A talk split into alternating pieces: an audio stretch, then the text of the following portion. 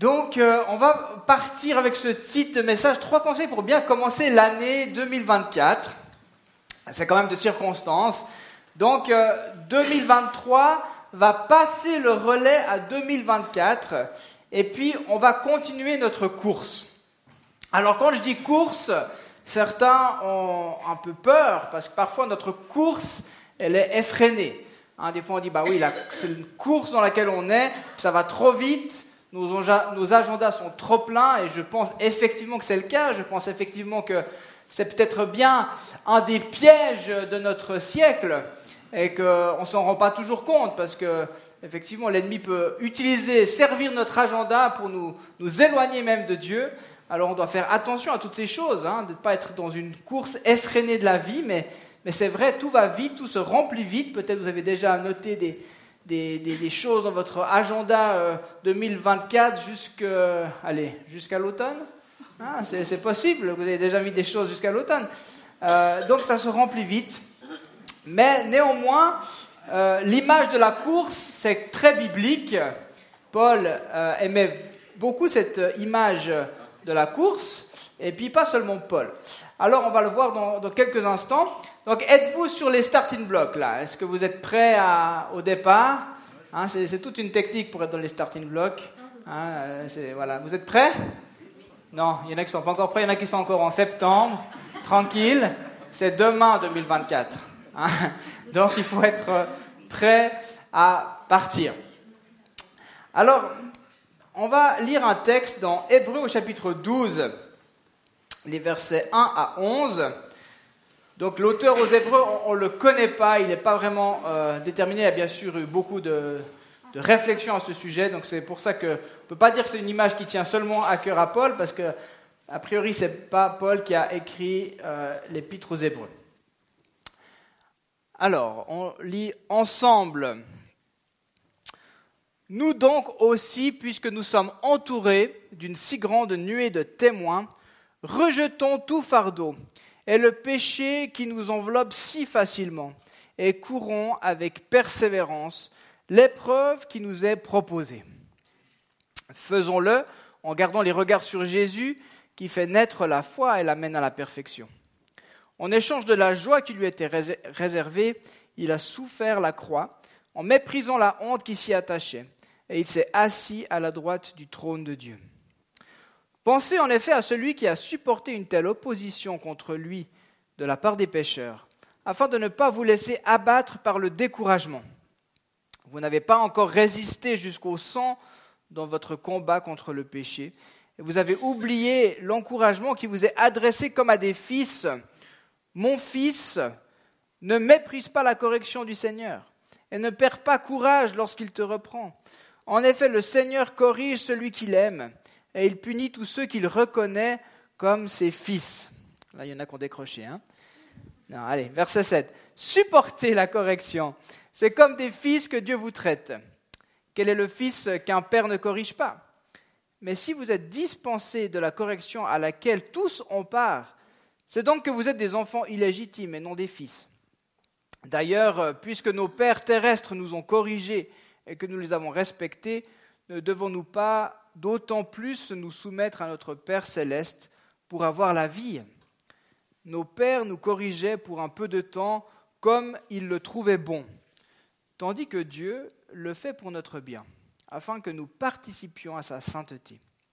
Certes, au premier abord, toute correction semble un sujet de tristesse et non de joie, mais elle produit plus tard chez ceux qu'elle a ainsi exercé un fruit porteur de paix, la justice. Amen. il y a un peu deux parties dans ce texte.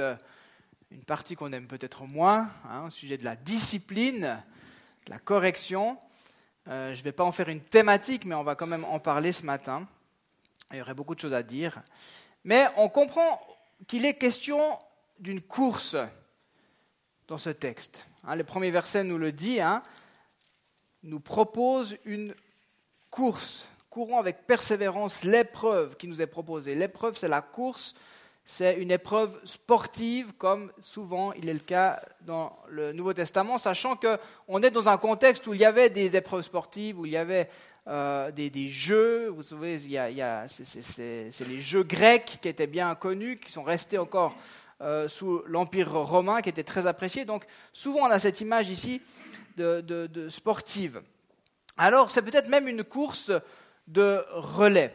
Donc il y a un relais en fait dans ce texte avec le chapitre qui nous a précédé. Un relais entre ce, qui, ce, chapitre 11 et ce chapitre 12, ce, ce, fameux chapitre des héros de la foi.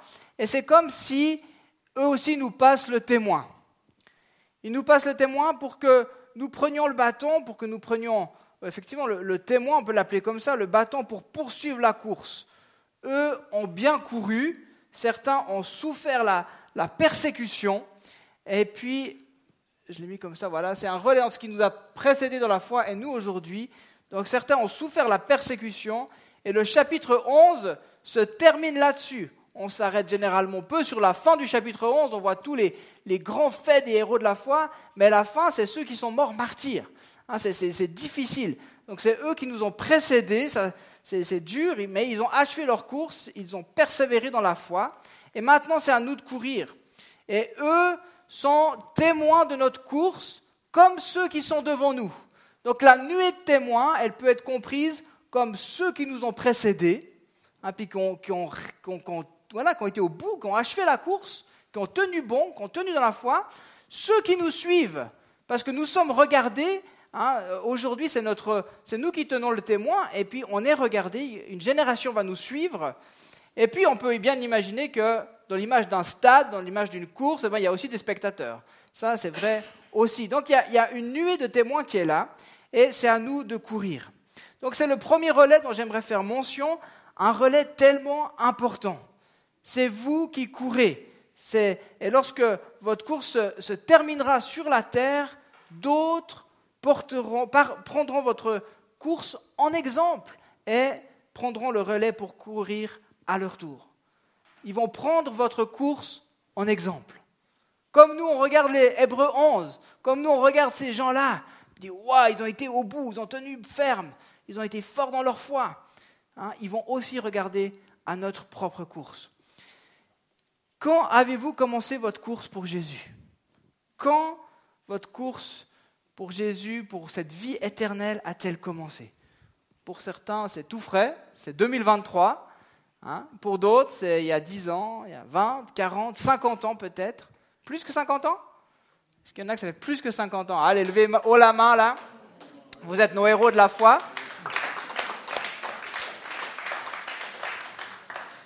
Alléluia, merci pour vous. On est heureux d'être avec vous. Mais finalement, peu importe le nombre d'années, il va falloir passer en 2024. Vous êtes d'accord? Il va falloir encore persévérer. Donc c'est le second relais. C'est comme si le passage d'une année à une autre, c'est un tour de stade supplémentaire. On termine un tour de piste, puis on recommence un nouveau tour. Pas qu'on tourne en rond, hein, mais un petit peu des fois. Donc, ce qui est intéressant, c'est qu'on peut courir différemment d'année en année. On peut, et, si vous avez fait un peu de sport, il y, a des stratégies hein, dans les courses. Euh, peut-être certains, ça vous parle plus euh, les, sports qui, polluent, quoi, les sports automobiles, quoi, les trucs. Euh, hein. Mais il y, a une stratégie hein, dans, chacun des tours, etc. Donc on peut améliorer, on peut changer notre manière de courir, on peut changer notre manière de faire, on peut choisir le moment où on va s'arrêter au, au, stand pour, pour changer les pneus. Hein. J'ai vu d'ailleurs que le, record aujourd'hui est quand même impressionnant. C'est 1 seconde 73 pour changer les quatre pneus d'une voiture de Formule 1. Hein, euh, je n'ai pas compris comment ils font, mais, c'est vrai. J'ai vu la vidéo par contre. C'est impressionnant. Hein. mais voilà, tout est stratégie, etc. Mais on peut améliorer un tas de choses dans notre course. Donc en fait, la transition d'une année à une autre, ben, c'est un bon moment pour entamer euh, des changements, pour faire les, bons changements afin qu'on puisse commencer 2024 sous dans de bonnes conditions. Alors, je vous propose de garder un peu ces deux images de relais dans votre tête. Et puis, l'auteur aux Hébreux nous donne dans ce texte plusieurs clés essentielles pour bien courir notre course, pour réussir le relais. Et premièrement, on a besoin de se débarrasser de tout ce qui est lourd et ce qui nous gêne dans notre course. Donc c'est le premier point. Autrement dit, pour courir, pour courir bien, ben, il faut courir léger. Ça paraît assez euh, logique. Et je pense que vous avez tous vu des sculptures d'athlètes grecs, n'est-ce pas? Vous êtes restés très sérieux. Hein. c'est le genre de sculpture où quand tu te promènes au bord du lac avec tes enfants, hein, ils regardent, ils tournent la tête, puis ils rigolent. Ah, puis après, il y en a qui disent eh, Papa, il est tout nu. Hein. Oui, euh, les, coureurs grecs couraient tout nus. Hein, il n'y avait rien pour les gêner. Il faut dire qu'ils n'avaient pas les technologies d'aujourd'hui pour avoir aussi des, habits qui fitent bien le corps et qui sont aérodynamiques, etc. Donc ils n'avaient pas ça. Donc le plus simple, c'était de euh, courir, courir, nu. Et, oui, c'est vrai. Euh, donc comprenez bien ici que c'est une métaphore pour nous encourager à courir notre vie chrétienne en nous débarrassant de tout ce qui est lourd, mais pas à courir notre vie chrétienne tout nu. Hein, ça, ça, va avec ça. Bon, euh, donc c'est ça l'idée, c'est de se débarrasser de tout ce qui nous empêche de courir notre course pour Jésus, y compris le péché qui cherche à nous gêner, qui cherche à nous arrêter dans notre course. Et on comprend qu'on a besoin de persévérance, donc on ne fait pas un sprint, on fait du marathon.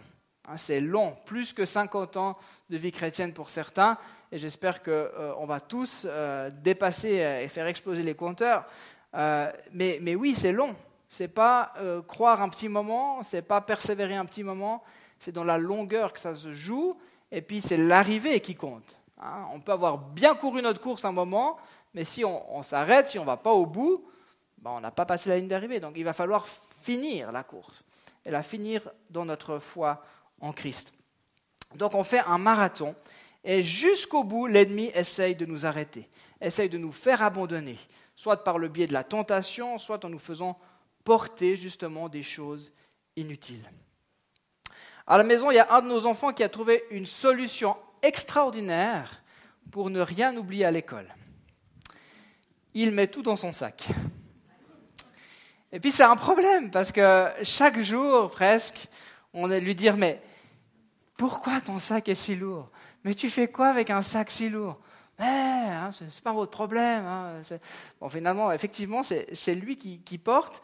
Mais voilà, c'est une question quotidienne. Pourquoi ton sac est si lourd? As-tu vraiment besoin de tout ce qu'il y a dans ton sac? Puis je crois qu'il sait même plus ce qu'il a dans son sac. Hein, donc c'est ça le pire. Hein, on retrouve des choses extraordinaires. C'est le, genre d'enfant qui a des feuilles un peu dans tous les sens. Vous savez, Mais bon, il, s'en sort. Euh, mais de la même manière, on peut se poser la question à nous aussi. Qu'est-ce que je porte que je n'ai pas besoin de porter? C'est une question qu'on peut se poser tous les jours.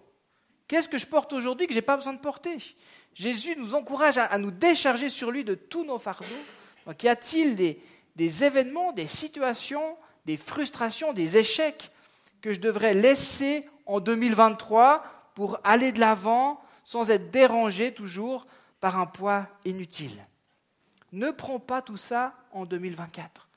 Laisse ces choses en 2023. Alors qu'est-ce que tu portes ce matin? J'ai mis une petite image de fourmis aussi. Je ne sais pas si vous savez tous que les fourmis portent beaucoup plus que leur poids. Alors, euh, dans, dans Science et Vie, il parle que la fourmi ouvrière peut porter jusqu'à 1000 fois son poids. Donc c'est énorme, mais euh, bon, si on fait tous les comparatifs, etc., ça représente pour un adulte, ce serait comme si on pouvait porter environ 300 kilos. Donc c'est pas, euh, il faut prendre, voilà, c'est des scientifiques, hein, ils ont fait les calculs. Donc voilà, mais quand même, pour imaginons, hein, vous avez tous déjà vu peut-être dans, dans, une forêt une, une, fourmi qui porte quelque chose, c'est extraordinaire. Mais les amis, nous ne sommes pas des fourmis. Nous ne sommes pas des fourmis, donc n'essayez pas de porter je ne sais quoi. Donc pour bien courir cette course de relais, eh ben, il faut courir léger.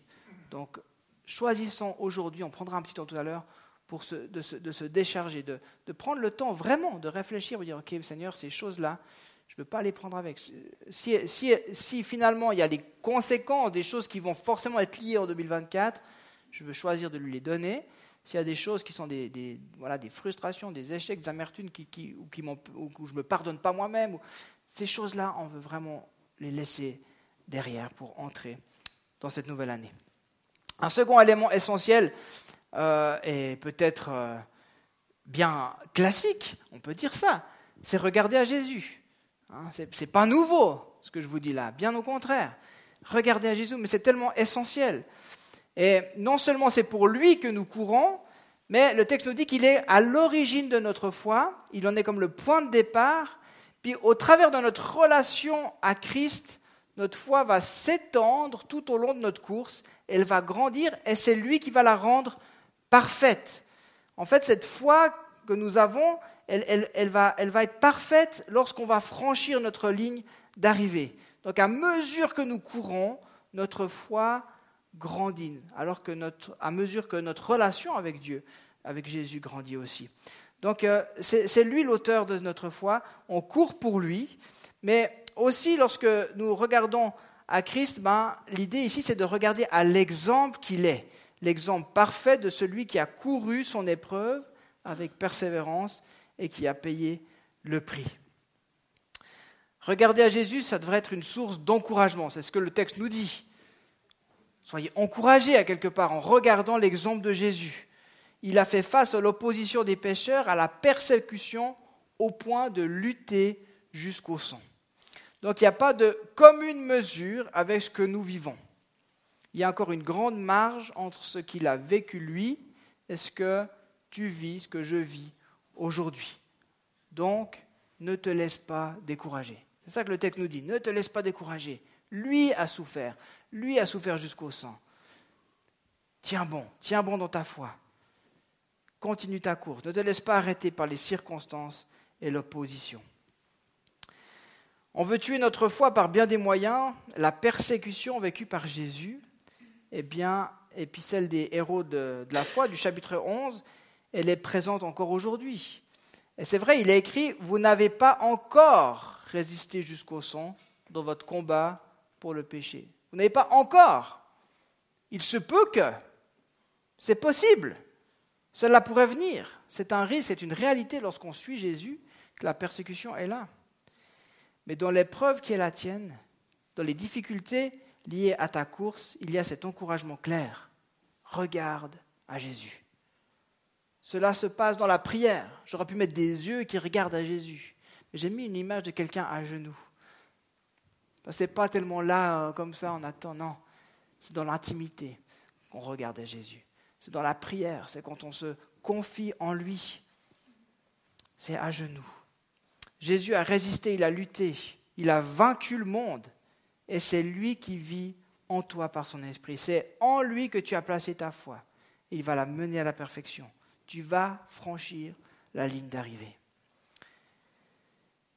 Et face au péché ou à l'ennemi qui essaye de nous stopper au travers du péché, moi je comprends aussi lorsque je lis ce texte que je suis encouragé à lutter et à résister encore. Car je suis loin d'avoir été soumis à l'opposition dont Christ a été soumis. Et lui a résisté à l'opposition jusqu'au sang. Et des fois je me dis, mais est-ce que je lutte assez? Est-ce que je lutte vraiment? Est-ce que je suis prêt, jusqu'où je suis prêt à, lutter pour le péché? Ou dire, je me suis laissé avoir, je me suis laissé submerger. Il y a aussi une invitation à continuer à lutter. Alors, au seuil de cette nouvelle année, oui, où vas-tu regarder? Qui vas-tu regarder? Que vas-tu regarder? Ça peut être euh, au sens figuré, comme au sens propre. Que vas-tu regarder? Que vas-tu mettre devant tes yeux? Vers qui vas-tu te tourner? Qui vas-tu regarder pour persévérer dans ta course?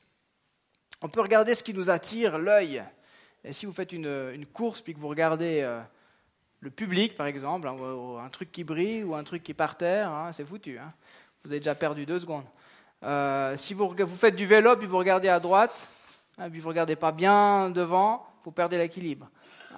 C'est important de, de garder à Jésus, de regarder bien devant soi. Donc pas euh, regarder ce qui pourrait nous attirer, et puis il y a plein de choses qui peuvent nous attirer le regard, au risque de trébucher ou partir dans un mauvais chemin. On peut aussi regarder aux prévisions économiques et sociales tellement pessimistes. Je ne sais pas si vous avez vu, mais je pense que ça fait à peu près deux mois qu'on nous matraque de, titres dans les journaux pour nous dire que 2024 sera une mauvaise année. Hein, c'est comme s'ils essayent petit à petit de nous, de nous préparer. Puis ça, c'est le super travail des médias. Bon, merci pour tous ceux qui travaillent dans les médias tout de même. Mais euh, la réalité, c'est qu'il y, a des fois un. C'est anxiogène parfois. Hein. On, lit ces choses, puis on dit oh là là, ça, ça va être dur, oh là là, puis etc., euh, etc. Donc on, on peut regarder à ça. On peut regarder effectivement à ce monde qui est en guerre, ou on peut regarder à Jésus et voir notre course dans ce monde à travers son regard et en restant fixé sur l'objectif. Donc, comme je l'ai dit, c'est tellement essentiel. Euh, dans, mes promenades, j'aime bien, je fais un, tour un peu, j'essaye de faire un tour régulièrement euh, quand j'aime bien prier en marchant. Et puis, euh, et puis là, ça faisait un petit moment que je n'ai pas repassé par là. Et voilà qu'un un immense champ voilà, souvent je m'arrête, je, prie sur un petit chemin de campagne, là, puis, puis un, un grand pâturage, un grand chemin, et un, grand, ouais, vraiment, c'est une grande, je sais pas combien, quelle surface, et je passe là, et voilà que des centaines d'arbres ont été plantés. Mais vraiment des centaines, c'est pas juste euh, dix, hein, vraiment des centaines, c'est impressionnant. Et puis euh, j'étais là, waouh! Puis ça m'a touché parce que je disais, bah, waouh, en cette fin d'année, j'arrive là, et puis je vois ce, champ, puis en fait je me dis, bah, il y a quelqu'un qui a choisi de planter des arbres. Il y a quelqu'un, il, il, va, il, va, il va rien avoir demain. Il y a quelqu'un qui a vu plus loin. Il y a quelqu'un qui a choisi de planter pour peut-être dans dix ans. Parce que le temps que ça porte son fruit, ça met du temps. Hein. Mais c'était plein d'avenir, c'était plein d'espérance de regarder ce champ planté là. Et lorsqu'on regarde à Jésus, on est plein d'espérance c'est pas euh, un, regard, euh, voilà, c'est pas triste, c'est pas anxiogène. On regarde à Jésus, on est dans la, dans la paix.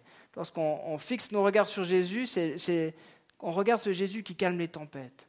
On regarde ce Jésus qui, rassasie celui qui a faim, qui a soif. On regarde à Jésus, c'est, celui qui guérit les maladies, c'est celui qui guérit les infirmités, c'est celui qui libère les captifs, c'est celui qui défend la veuve, qui défend l'orphelin, c'est celui qui fait justice. C'est lui qui donne, qui donne la paix. Donc c'est ça, regarder à Jésus. Donc appréhender 2024 et tout ce que nous vivons en regardant Jésus, ça ne veut pas dire qu'on met des œillères sur ce qui se passe, ou bien qu'on veut voir la vie en rose, hein, ou qu'on se cache, on fait l'autruche qui met la tête dans le sable, et puis on veut nier la réalité. Non, ces choses sont là, ces choses arrivent. Mais c'est voir en restant dans sa paix c'est voir en restant dans son espérance, plein de confiance. Il tient tout dans ses mains. Rien lui est impossible. Et il ne nous abandonnera pas. Il ne t'abandonnera pas. Il a dit, je suis avec vous tous les jours. Regardez à Jésus. Troisième élément, un peu plus délicat du coup, la suite du texte. Pour bien courir un, bon relais, on doit apprendre de nos erreurs. Donc, je l'ai mis d'une manière gentille comme ça. Hein apprendre de nos erreurs. C'est joliment dit. Mais oui, en fait, pour apprendre de, nos erreurs, eh ben, il faut être enseignable. Et puis, ça, c'est un principe que, euh, une qualité que je recherche vraiment chez un collaborateur. Si je dois engager quelqu'un, puis ça m'arrive plusieurs fois aussi dans d'autres domaines que, l'escale, eh ben, euh, je cherche quelqu'un qui est enseignable, quelqu'un qui, qui peut euh, recevoir une critique. Et c'est assez rare en fait, parce qu'on a tous de la peine à accepter les critiques, même bien formulées, hein, même si on y met tous les soins possibles, on n'aime pas. Et la raison principale, c'est que nous manquons de sécurité dans nos relations. On se sent très vite, chacun, menacé, jugé, nul, rejeté, pas aimé, piqué dans notre orgueil. Oh, il y a quelque chose à me redire. Et on réagit souvent en se justifiant. Ah, mais c'est parce que. Ah non, mais c'est. Voilà. Puis s'il n'y avait pas eu ça, puis. Hein. Ou bien on se renferme. Alors la personne qui nous a fait la remarque, c'est fini. Hein. On ne va plus lui parler. Euh, terminé. J'ai compris. Euh, voilà. Euh, ou on peut se rebeller Hein, du coup, on se rebelle contre une autorité, par exemple, qui nous a fait un reproche. Ou alors, on quitte. Hein, puis ça, c'est souvent comme ça. C'est qu'il y a des gens qui, alors si c'est comme ça, je me barre.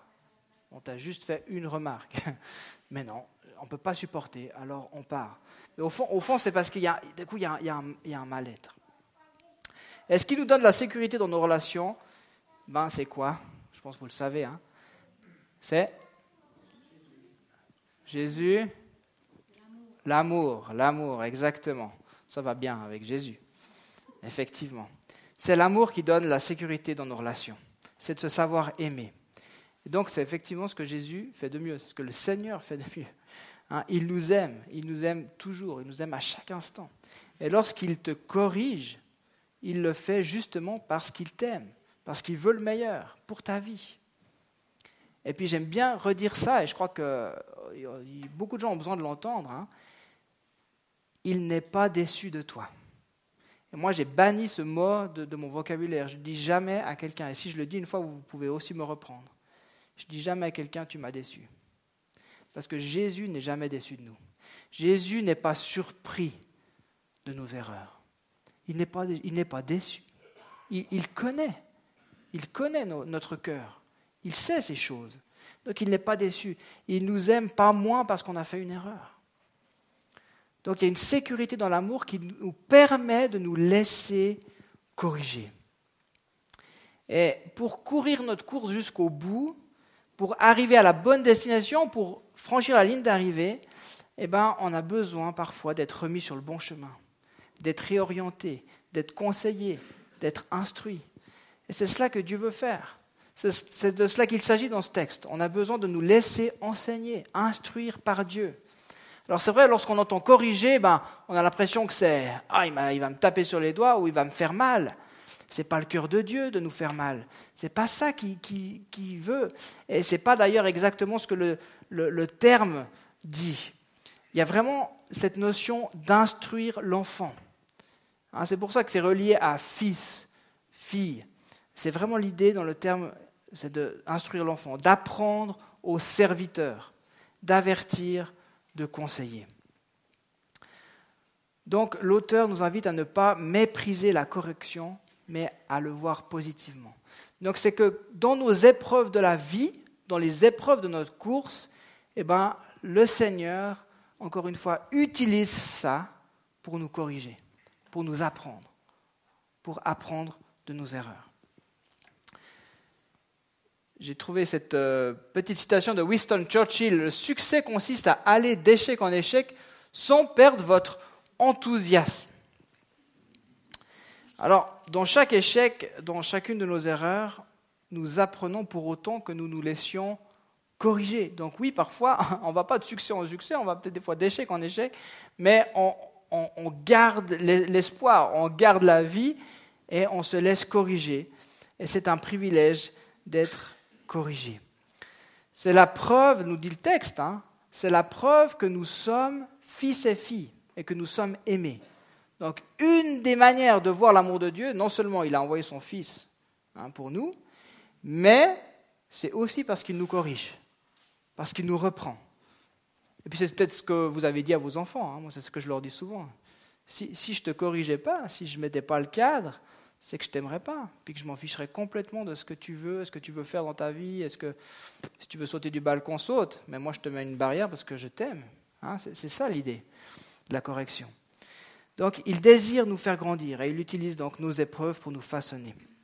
Et il a conclu donc cette section, on l'a lu tout à je veux juste le relire, ce verset 11. Hein. Certes, sur le moment, une correction ne semble pas être un sujet de joie, mais plutôt une cause de tristesse. Mais par la suite, elle a pour fruit, chez ceux qui ont ainsi été formés, une vie juste, vécue dans la paix. C'est la version euh, que j'ai lue. N'est-ce pas notre souhait, une vie juste vécue dans la paix? Alors nous sommes dans une course, les amis. ceux qui ont couru cette course avant nous ont persévéré afin de nous donner ce témoin. Et puis ce sera un jour à nous de le donner à ceux qui nous suivent. Et donc pour cela, pour bien courir notre course, pour bien entrer, pour bien courir et persévérer en 2024 sans se laisser décourager, on a donc vu trois choses simples. On a besoin de se débarrasser de tout ce qui est lourd, de regarder à Jésus et d'apprendre de nos erreurs. Alors, et le, le, verset 13 que je n'ai pas encore lu nous dit, Faites-vous des pistes droites pour votre course, afin que le pied qui boite ne se démette pas complètement, mais qu'il guérisse plutôt. Intéressant. Alors ce matin, j'aimerais prendre ce petit temps de, de, conclusion où on peut vraiment prendre un petit temps d'introspection. Et puis, euh, même, j'aimerais pouvoir offrir la prière à ceux qui le désirent ce matin. Je pense que c'est important. Qu'est-ce que tu portes ce matin? Qu'est-ce que tu portes ce matin? Qu'est-ce qui a chargé ton année 2023 Il y avait peut-être euh, une mauvaise nouvelle, un décès, peut-être la maladie, un changement brutal, une, une perte, une difficulté relationnelle, un sentiment d'échec, des difficultés de couple, burn-out, difficultés avec vos enfants. Qu'est-ce qui a chargé ton année 2023 Qu'est-ce que tu portes ce matin? Souhaites-tu continuer à courir avec cela? Au risque d'abandonner la course ou aimerais-tu déposer ces choses dans la main de Dieu ce matin? C'est la première question. ma deuxième question, que veux-tu regarder? Vers qui veux-tu tourner ton regard en 2024 Peut-être euh, pourrais-tu dire avec moi ce matin, je veux regarder à Jésus en 2024. Je veux qu'il soit mon tout. Car tout est en crise pour aujourd'hui, pour demain, pour l'éternité. Je veux qu'il soit mon tout. troisième question, qu'est-ce que le Seigneur m'invite à corriger dans ma course pour 2024 Est-ce que sincèrement je suis prêt à accepter ce qu'il a à me dire? Est-ce que je suis enseignable? Que puis-je apprendre de mon dernier tour de stade? Qu'est-ce qui n'a pas fonctionné l'année dernière que je dois changer? Qu'est-ce qu'il souhaite m'apprendre au travers de l'épreuve que je vis actuellement? Je laisse un tout petit moment de silence pour, euh, pour remémorer un peu ces questions. Et puis après, librement, si vous souhaitez vous approcher, ne vous gênez pas, ne regardez pas aux autres. À un moment donné, il faut faire abstraction des uns des autres. Si vous souhaitez recevoir la prière, vous venez simplement. Puis il y a aussi les équipiers de prière qui sont là pour euh, vous accompagner. Et quoi de mieux de commencer l'année en étant béni, en recevant aussi l'imposition des mains des frères et sœurs.